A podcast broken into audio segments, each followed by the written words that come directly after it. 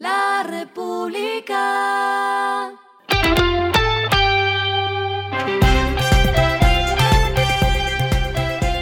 Al final de la jornada, esto es lo que debes saber sobre el comportamiento de los negocios, las finanzas y la economía. Las movidas de hoy fueron. Ecopetrol cumple su aniversario número 71 y a propósito de esto anunció que tiene previsto invertir entre 65 y 76 billones de pesos en los próximos dos años. De este total, 6 billones de pesos serán para proyectos de gestión circular del agua, descarbonización, estudios y pilotos de hidrógeno verde y azul para aplicaciones en refinerías y movilidad. A 2030 prevén completar 50 ecoreservas y 10 parques solares.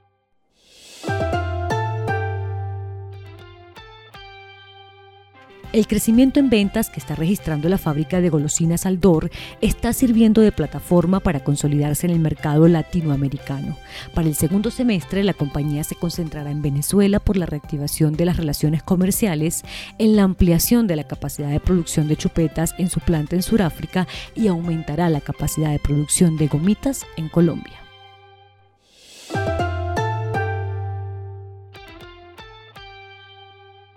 EPM formalizó una alianza con Recicladores Industriales de Colombia, RIC, para operar una planta para el aprovechamiento de residuos de construcción y demolición en el Valle de Aburrá, donde se generan diariamente 15.000 toneladas de residuos. Lo que está pasando con su dinero.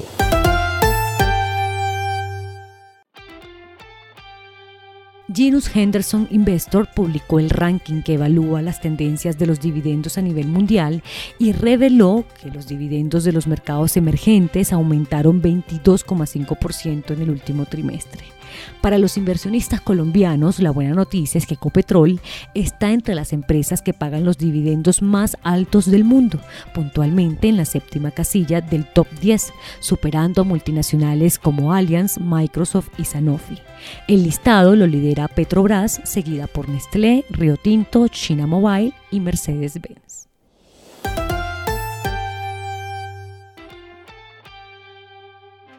Los indicadores que debe tener en cuenta. El dólar cerró en 4.407,95 pesos, subió 27,76 pesos.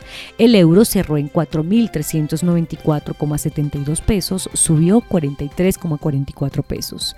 El petróleo se cotizó en 92,83 dólares el barril. La carga de café se vende a 2.525.000 pesos y en la bolsa se cotiza a 3,14 dólares. Lo clave en el día.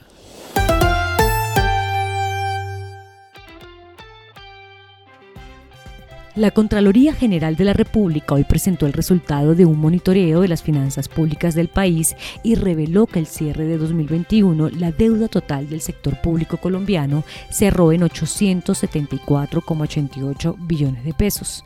Esto es 74,3% del PIB. La cifra significa que la deuda aumentó en 137,23 billones de pesos, pues en 2020 el dato estaba en 737,65 billones de pesos.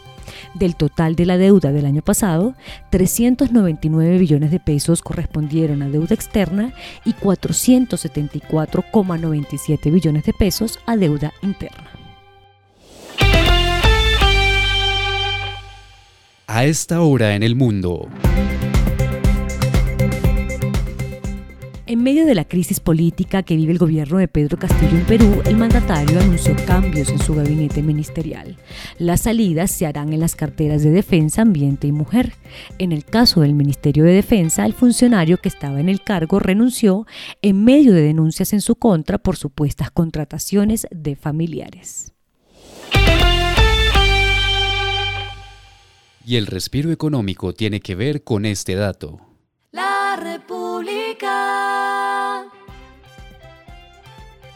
A propósito de que la ministra de Minas y Energía, Irene Vélez, recibió en tenis a la ministra de España, Reyes Maroto, se disparó la polémica a favor y en contra de que el outfit de la oficina sea menos acartonado.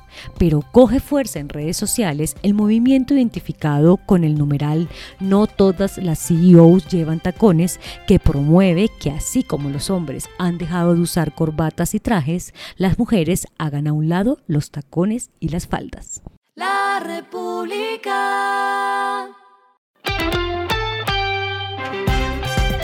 Y finalizamos con el editorial de mañana. El petróleo caro debe ser una oportunidad. Desde el 5 de diciembre le prohíben a la Unión Europea importar petróleo ruso, lo que desatará una escalada de precios que puede beneficiar a Colombia, si tiene las cosas claras. Esto fue Regresando a casa con Vanessa Pérez.